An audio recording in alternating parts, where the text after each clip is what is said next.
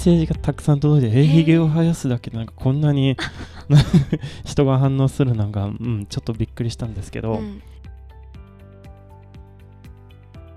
あのセリフを覚えるだけじゃなくて、うんうんうん、まあ、ある意味でなんか別人になろうとするのは、まあ、演劇だということなんですけど、そうすることによって結構いろいろとまあ他の立場から物事を見ることができるようにもなったんじゃないかなと思います。じゃあ水も違うし、まあ、湯沸かしどうなってるのかとか何が使えるのかとか毎回変わるのですごいなんかある意味で考え考えちゃうとすごいストレスになるんですよね。でもなんとかそれ、まあ、乗り越えて、いろいろと対応できるようになったのも多分演劇のおかげなんじゃないかなと思います。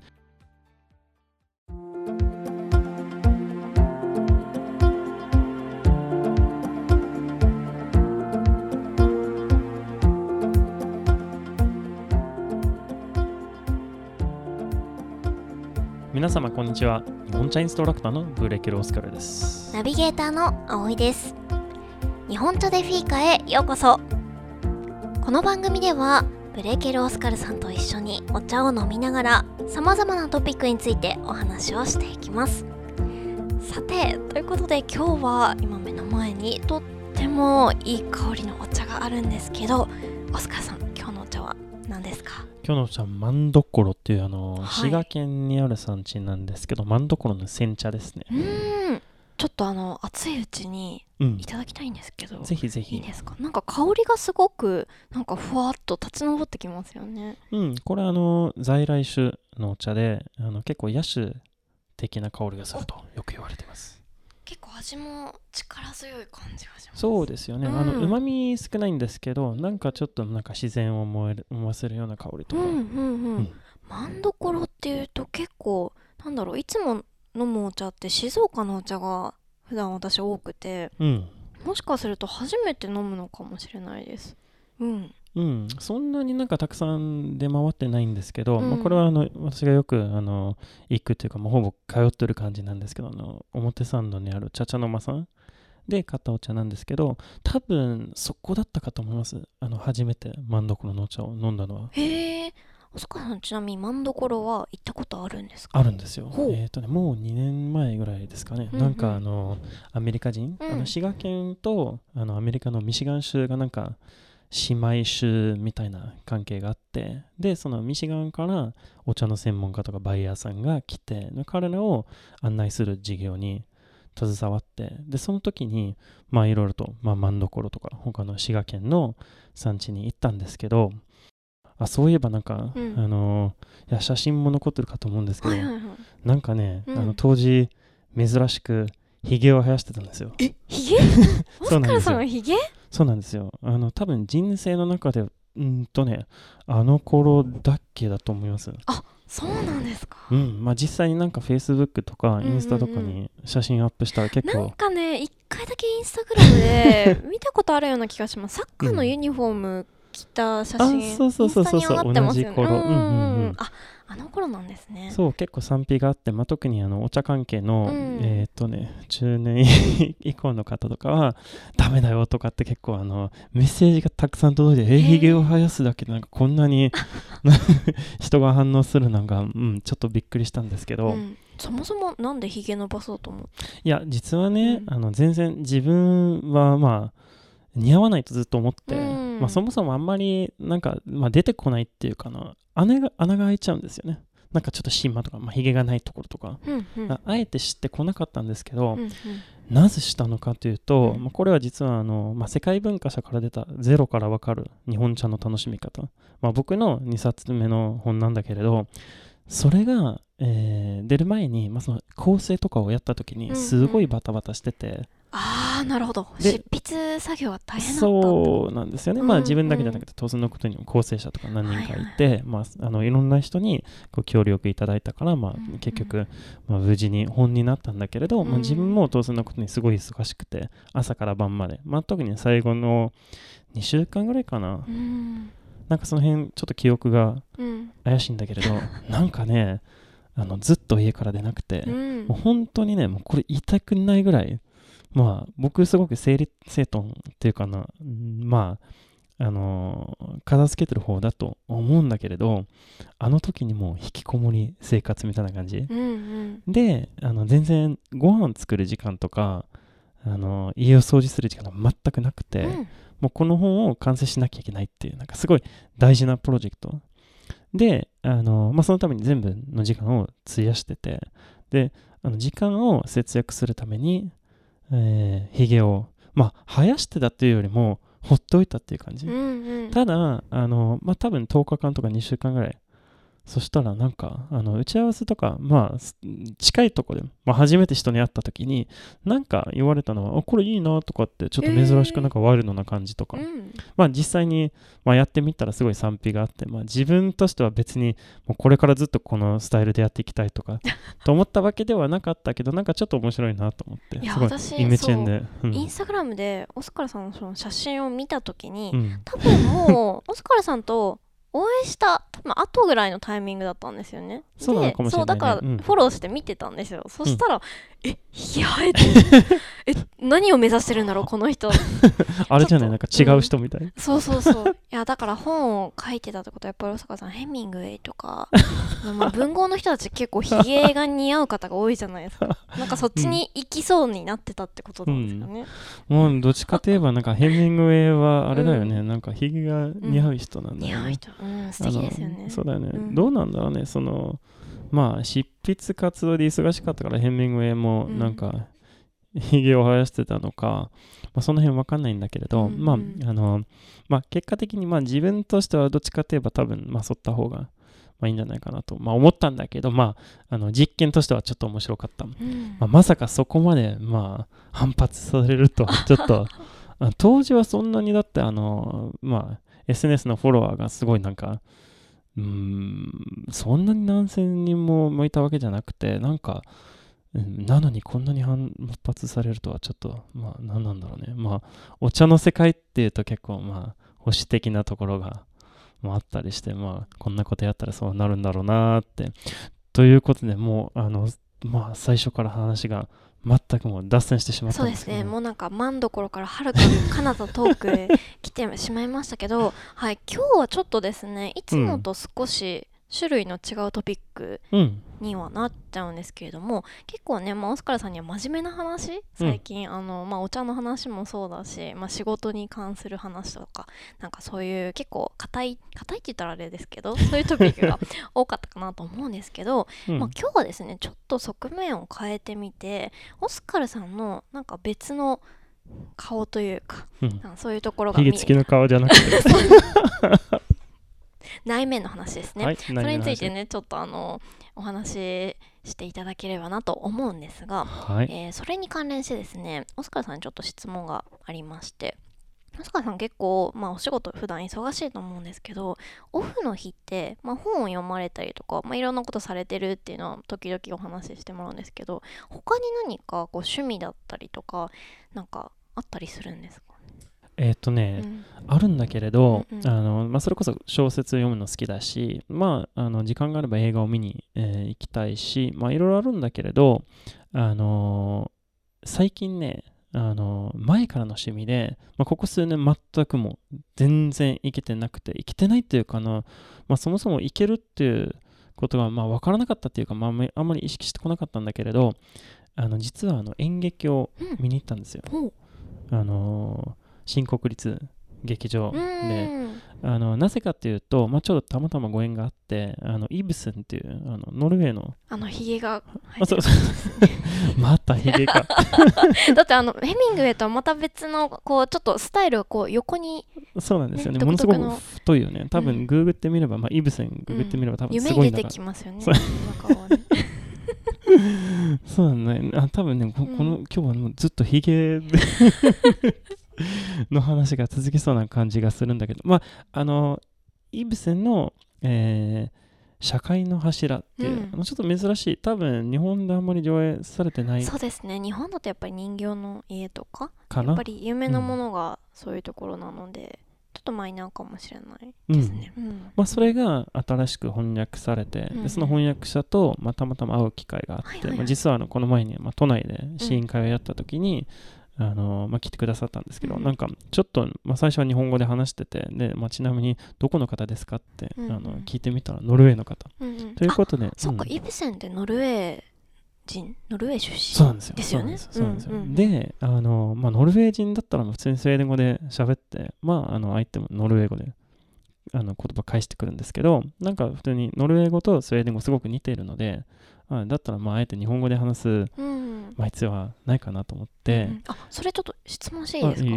ルウェー語とスウェーデン語似てるっていうのは、なんか例えばその方がノルウェー語でオスカルさんに話しかけても、うん。オスカルさんは何言ってるかは大体わかる。大体わかるね。逆もそうなんですか、うん。相手の方にうん。スウェーデン語も通じる、うん。でもお互いは別の言語を話してるってことなんそうだよねなんかへねーあの多分イメージとしてうはんうん。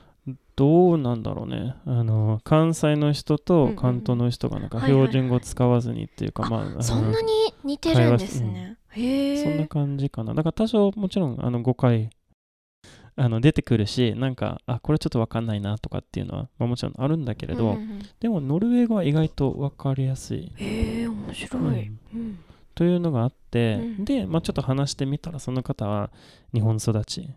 であの翻訳とかに携わったりして、で、まあ、今度イブゼンやりますよとかってあの言われたんで、まあ、せっかくあのの祝日だったんで見に行きました、うん、どうでしたか？いやいや本当に良かった、うん。まあ、この社会の柱の、まあ、プロットとかあのいろいろとあの、まあ、皆さんに、まあ、ご興味があればあの調べていただきたいんですけれども、まあ、とにかく自分にとっては、うん久々に演劇を見に行きてすごい良かったなとうんうん思いました、はい、ではですね、まあ、せっかくなので今日はこの演劇を一つのねキーワードとして、えーまあ、オスカルさんにいろいろお話をお伺いしていこうかなと思います。それでは本題に入っていきましょはい。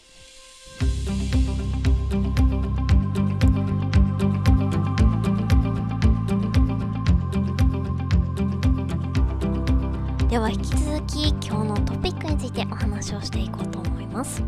さあ今日のテーマは演劇をやって学んだこと。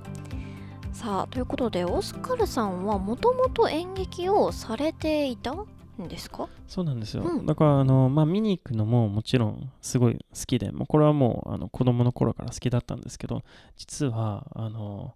やってたんですよ。うん。いつやってたんですか、えっ、とね、8歳ぐらいから高校卒業するまで。結構長いですね10年ぐらいってこと、そうなんですよね。うんいや、実は、あの、高校に入る前に、なんか役者になりたいなと思って、で、そのなんか演劇専門の、えー高校に通おうかなと迷ってたんですよ。うんで、いろんな先生とかに相談してみたら、まあ基本的にみんなに、まあ、同じこと言われたんですけど、なんか、あーなんか失敗したらどうするのとかみたいな。まあ成功する人はほんのわずか。で、失敗したらまあ失業になるよとかみたいな、すごい怖いこと言われて、で結局自分の、まあ、うーん、演技にちょっと自信がなかったのかな。わかんないんだけれど、まあ、あのー結局理系を選んでしまって、あのーまあ、役者にならなかったんですけど、うん。まあ、それはそれで、まあ、あの今、お茶っていうものを見つけたので、まあ別にいいんですけど、なんかそういう夢が実はあって、なので小さい頃からずっとやってたんですよう。んあだからオスカルさんってあのセミナーとか講演会とかで話す時のなんか話し方とか立ち居振る舞いすごい堂々とされてるじゃないですか。ですかね。ありがとうございます。うんうんもしかしてルーツはそこにあるのかもしれないです。あでもね、うんうんあの少なくともね、まあ、話が上手なのかとか、それを別として、まあ、それは多分、まあ、聞いていらっしゃる皆さんに判断してもらっていいかと思うんだけれど、まあ、少なくとも、それに対して、まあ、怖いと思わないこととか、うんうんまあ、あの人前で話すことが平気になったのは多分、まあ、小さい頃から演劇をやってたからなんじゃないかなと思うんだけどね。やっぱりあのまあ役者としてっていうか、まあ、プロにしても、まあ、アマチュアのレベルであっても、あのまあ、当然のことに人前でやってること。なので、それに自然に慣れてくるんじゃないかなと。うん。まあ、最初はまあものすごく怖いんですけどね。当然のことに。葵ちゃんどうですかね？なんか結構あのこのポッドキャスト以外にもなんか、まあライブランっていうあの、えーまあ、ランニングのアプリとかね、まあいろいろと話されたり、なんかいろいろとやってますよね？なんかそういう。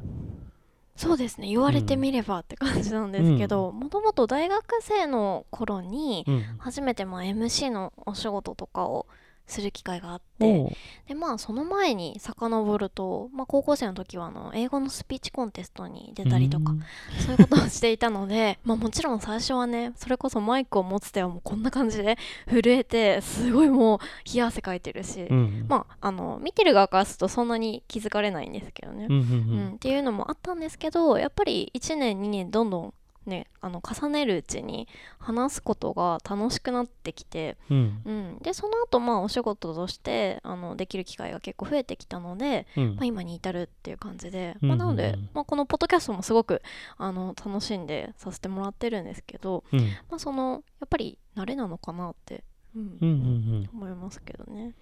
そうなんですよ、うん。じゃあ演劇じゃないけれどなん。うんかそういう、まあ、人前で話す機会はあったんですよね。そうですね。人前だったりあと私あの人前で話すのとプラスでマイクを持って話すっうん。ていうのは結構重要で マイクを持って話すと結構ね堂々と話せるんですよ。なるほどね。うん。あでもそれはあるかもしれないね。あの演劇の時は、うん。あのなんていうのかな、まあ、スピーチとかを、うん。えーする時とちょっと違う感じ、まあ、ある意味で別人に、はいはい。まあ、なるじゃん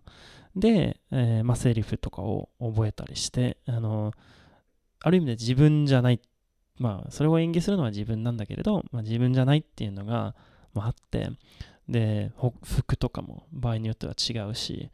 でなんかさあのスピーチの時もマイクっていうものだけを加えるとなんかちょっと、まあ、まるで別人になるっていうか、うん。まあ、ちょっと演技っていうか。そうなんですよ。実はね今思い出したんですけど、あのスピーチコンテストの時はシェイクスピアおとう。あとねあのシャーロック・ホームズだったかな？それをあののフレーズをちょっと喋ったんですよ。うんうん。そうめちゃくちゃ難しくて。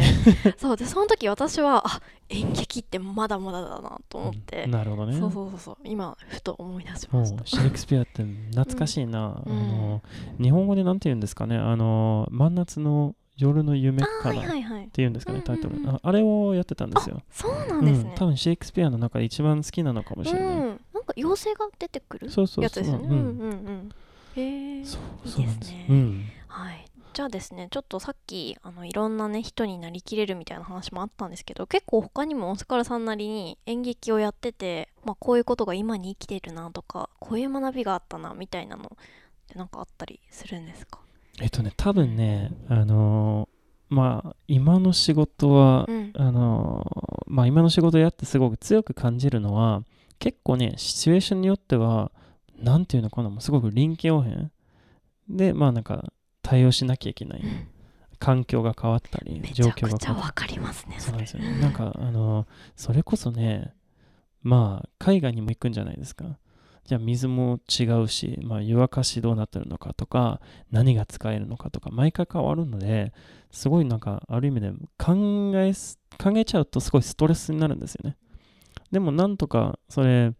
まあ、乗り越えて、えーいろいろと対応できるようになったのも多分演劇のおかげなんじゃないかなとう思います、っん。ていうのはちなみに、うん。あごめんなさい。あいやいやっていうのはあの、まあ、うん。多分ここれこの辺だけ説明しておかないと多分、うんうん何言ってんのかなこの人って。あのなってしまうのかもしれない。あどういうことかっていうともちろん。うん演劇をやってると、うんうんなんかねあの原稿があって、えーまあ原稿というか台本があって、まあ、要はさ自分のセリフとかを覚えて、まあ、ある程度その流れとかが決まってるから、まあ、それに従ってやればいいんだけれどたまにねやっぱりミスがあるんだよね自分もミスするし、まあ、相手とかもミスするし。ただじゃあその時にわあ失敗しました。もう一回やり直しましょうとかって言えないんじゃないですか。なんか人前でやってるから。なんとかそれを乗り越えてやらないと、まあ、進まなきゃいけない。っていうのがあるから。ってことはセリフを覚えるっていうよりもやっぱりその人になりきる。まあいくらそのあのまあ演技してる。まあまあ、やってる役とかいくらそその人になりきる。ことができるのかが勝負でたとえそのミスがあってもまあ、えー持ってくるはずだったアイテムとかを忘れちゃってもあのスムーズに進めるように、まあ、進むようになんか臨機応変に対応しなきゃいけないんだよね。アイテムを忘れるっていうのはもしかしてイベントの話とか でも基本的にはないんですけど、ただね、極端な話じゃあ、あのお茶のイベントやるんじゃないですか。じゃあ、あのこういうことをやるつもりだったんだけれど、ところが、じゃあこのものがないかとか、あるいは準備する際に、まあ、事故が起きてこれ割れてしまったとかってあり得る話じゃん。で、えー、じゃあ、代わりにこれを使うかとか。で、もしこれでいけそうだったら、あえて伝えなくていい？あの、ゲストの皆さんに。でも、あんまりにも内容がこれこれによって変わりすぎると、これを今度カバーしなきゃいけない。まあ、それは話術か冗談かなんかで、まあ、すればいいかと思うんだけど、まあ、それそれか、まあ、本当に最悪の場合はもちろん、謝る必要はあるかと思うんですけど、このお茶を入れた入れたかったんですけど、まあ、この事情でちょっとできなくなってきたとかみたいなの、まあ、あるかもしれないんですけど、ただ、あの結局、見てる人たちとか、まあ、話を聞いてる皆さんは、多分その流れは知らないんですよね。うん、あそれだというそれだとすごい分かるのが、うん。私のその英語の先生が、うん。あのスピーチコンテストとか出るときに結構まあ日本人あるあるかもしれないんですけど、ちょっとなんか喋る内容間違えたりとか、うん。例えばちょっと噛んじゃったとか、うん。あ次忘れたとかなんかあった時になんか日本人って「はあ」ってちょっと照れ笑いみたいなしちゃって「あごめんなさいはあ」みたいなうん。なっちゃうんですよ。そうするとそこが目立つからうん。なんか間違えてももう堂々として、うん。いやもう私は正しいみたいな。そうもううそれでそのまま乗り切っちゃうと、うん。みんなもう気づかないしあなんかうん。あの子すごい自信あるからいいねってなるから、そうそうそう。もう間違えてももう堂々としなさいみたいなの言われたんですよ、そうだよね。同じことですよねそれ同じことだと思いますよ。ううんん、そうそうそう。だからそれもあって、うん。だから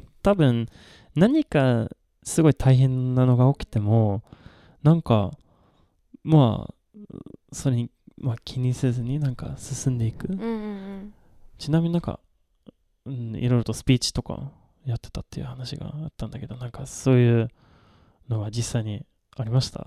スピーチの時はね結局なんかめちゃくちゃ緊張して、うん。ただまあ詰まるっていうことはなかったんですよ。でなんかこうすごい緊張してるから気づいたらもう本番が終わってたみたいな感じ。もうなんかそこだけすごい時間があっという間なんですよ。うん。ただ私の場合はそれで言うとお茶のイベントとか一番ハプニングだったのはアメリカでやった時うん。にあの使う予定だったお菓子が届かないみたいなそれは、うん のがあってまあそれでどうしようってなったのがもう今でもフラッシュバックでうん。たまにあの時の焦りを。考えるだけ、けで汗が。うん、であとやっぱり、まあ、準備とか段取りっていうのはもううんオスカルさんはねそれこそもう何十回何百回ってされてるから慣れてると思うんですけどやっぱり当日何が起きるかそれこうん。そ把握しきれない部分もあるので、なんか私の場合は、まあ、あんまり良くない話なんですけど、まあ、お客さんがもう来てるのにあのまだなんか終わってない準備がどうしようみたいなうん。状況になっちゃってその時にですごい冷や汗をかいてっていう記憶がありますねでまあなんとかなりましたけど、うん。うんうんそうですよね。うんなんかまあ実際にまあお茶のイベントでもうんあるんだよね、実は。なんか例えばスウェーデンでイベントをやった時に、もう建物はね、もう300 300年前かな。建てられたもんね。300じゃないかな、さ200ちょっとぐらい。えーまあだいぶ古い建物でやってたんですけど、なんかね、あの、電気はね、ちょっと怪しくて、なんか湯沸かし器をたくさん同時に使うと、うんそれこそちょっとあのスポットライトとかもあの強い電気もあったんで、あやばそうな予感がするそう。で、やっぱりね、飛んじゃったんですよね。なんかあうんのセミナーの5分前とか、で真っ黒にな、まあ、真っ暗になって、なんかどうするかと思って、なんかまあ、あのこれはね、もうあのスライドを見せることができないとか、そういうのだけじゃなくて、お湯をね、沸かすことができないと。そうですよね、うん。えどうしたんですか？いや結局、ん。まあ治ったのは治ったんですけど、まあ多分5分ぐらいの遅れで、じまあ無事に開催できたんですけど、なんか結構なんか自律神経が乱れそうですね。そう。で、いや、で、なんかね、あのーあとなんかさ、ウェビナーっていうのがあるんですけど、ウェビナー？ああの、ウェブセミナーっていうのを、英語でウェビナーって言うんだけれど、はい。あの、カリフォルニアの人向けのなんか、日本茶セミナーをやったことがあって、まあ、うまくその技術が機能しなかったとかっていうのがんあって、まあ、そういう時はあのーまあ見せることはできなかったスライドの代わりになんかうまく話をするかとか多分その演劇時代がなかったら多分パニックしたんじゃないかなと思いますなんか落ち着いてなんかそのまま進んできるのは、まあ、演劇をやってたからなんじゃないかなと思いますね。今、なんか、振り返ってみるとす、ごいやってよかったなと思う。いや本当にオスカルさんはねどのイベントでも誰よりも落ち着いて話をしてて、まあ、少なくともそう見えるかもしれない。ちょっとたまに動揺してる。そうなんですか？全然気づかないですけど。なくはないですね。なんか、ううん。ん、やっぱり。うん。うんうん。でなんかあの終始ねあのジョークを挟んでくれてまあひげは生えてないですけどね。今まで見たあのうんイベントの中では、うん、でもなんかすごくいい雰囲気のセミナーのなんかこううまくこうリードしてるなっていうのはいつも感じますね。ありがとうございます。はい。まあ、最後に、まあ、うん。ちょっと前にも、あの触れたんですけど、この、うん。まあ、あのセリフを覚えるだけじゃなくて、そのまあ、ある意味でなんか別人になろうとするのは、まあ、演劇だということなんですけど、そうすることによって結構いろいろと、まあ、他の立場から物事を見ることができるようにもなったんじゃないかなと思います。こうやってなんか海外で、まあ、自分が生まれ育った土地っていうか、まあ、場所と全く、まあ、文化とか考え方が異なる日本。でなんとか暮らせるのももしかしてなんか、うん。まあ、演劇をやったことが、まあそのためにうんなるん、まあ、なったんじゃないかなと、結構そうですね。相手の立場に立った上でいろんな考え方ができるっていうのはもう何をするにおいてもやはり大事なことだと思うので、うん。うん、私も普段の仕事で心がけてはいるんですけどどうしてもその例えば何かを提供する側のの立場だったらお客さんの視点とかお客さんどう思うかとか目の前にいる相手がどういう感じ方をするのかみたいな部分は常にね頭に置いた上であのいろんなことをしていかなきゃいけないなと思いますね。はいまあそんな話をしていたらですねちょっとオスカルさん、うん私喉がそう,、うん。そうなんですよ。乾いてきちゃいまして。なんか熱く、うん。うんイブセンの話したらうん。喉が渇いてきてじゃあ。2戦目も多分かなりいい香りが。うん、あもうすぐに注いじゃうんですね。そうですね。なんかちょっと濃いめで入れようと思ったんであのお茶の葉が結構たくさん入ってて。多分この段階で待ってしまうとうん、くじゅみが強くてあんまり美味しく感じないんでしょうけど、まあ、程よく渋みも苦みも出て、うん。でちょっと甘い香りうん、が楽しめるように。うん、うん。なんかこれ和菓子とか、あのーお菓子と相性が良さそうな、こう結構お茶の個性が結構あるので、うん。なんかちょっと甘いもの欲しくなります。ごめんなさい準備しなくて。あのーまあでもねこれは多分おせんべいとかもいけるような気うん、がしますねうん、甘いものでもいいんだけれど。美味しいですすごく。ちなみにその滋賀県の万所って、うん。あのなんか歴史的に結構お茶の歴史を振り返ってみるとなんかその地名があったような気がするんですけど。うんあのね、うん。あのーまあ滋賀県っていうと、うん。あの最長っていうはいはい、僧侶うんうん。が、えー中国から、まあ、茶の木の種を持ち帰って中国っていうかあの、まあ、唐時代の中国、まあ、そこに行ってであの茶の木の種を持ち帰ってそれを、えー、比叡山っていう、まあ、山のふもと、まあそこら辺で、まあ、植えたっていう、まあ、伝説があるんだけれども、これ本当かどうかは、まあ、ちょっとわかんないんですけど、えーそれは今の、えー日吉茶園っていうところ、まあ、あの現在の大津市滋賀県の大津市にあるところなんだけれどそこにちょっと小さな茶園があってでそれがその最長が植えたお茶の、まあ、残りっていうか。あなるほど。あその木があるってことそうですか？といや木っていうかまああのうん。ちょっとした茶園みたいな、はいはいはい、まあサイズはっていうと庭みたいな。うんうんうん。多分ね僕アップしたかどうかわかんないんですけどなんかインスタグラムにうん。アップしたようなえじゃあそれ探したらヒゲののオスカルさんを見つけることができる、そうなんですよ。多分うん2018年の、えっとね5月よく覚えてますね。なんですよね、うん。うん。まだ2年経ってないんじゃないですか。あーそうだね。ね。そういえばまだ経ってないですよね。ううんん。で、なので、まあ、あのーまあ、その時に、あの、日吉茶園に行ったんですけど、まあ、それが本当に、まあ、日本の一番古い茶園であるかないかはちょっとわかんないんですけど、っていうのは、あの、まあ、他にも、あの、同じ日本。でも、うんうん。ここが一番古いよとあかとありますね。主張してるところがあったりして、まあそれぞれのまあ根拠があったりするんだけれど、まあ、一応そういう伝説があってでこれがあの、はえーとね、805年うんうん。に、まあ、そのあの茶の木の種が、えー植えられたのは805年うん。とされてます。805年だったら、うん。泣くよウグイスだからうん。平安京ですね。ちょっと今危なかった。平安京です、どうでだからね平安時代、うん。うんってことですよね、うん、で、あのーえーちなみにはその10年後の815年うん。に、まあ、これ日本後期によると、まあ、これは文献で一番、えー最初に日本国内でお茶が定茶されたとされてるんですけれども佐賀天皇うんがお茶を飲んでる、まあ、シーンが、まあ、飲んでいらっしゃるシーンが、まあ、出てくる。えーということで、もしこのなんか、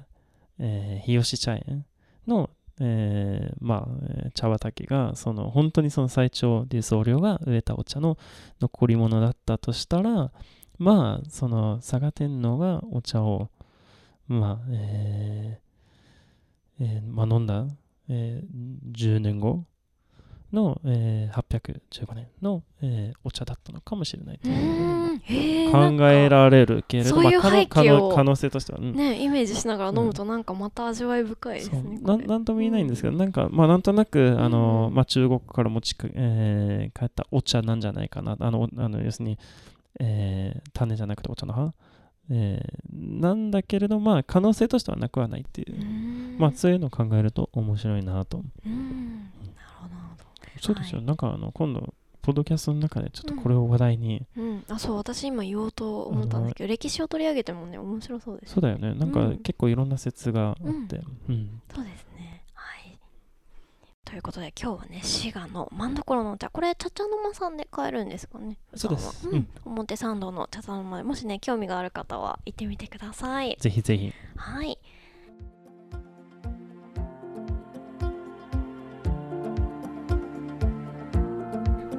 今日はオスカルさんに演劇をテーマにねいろいろとお話を伺いました今日もオスカルさんありがとうございましたありがとうございました。たくさんいけ。たくさんみけ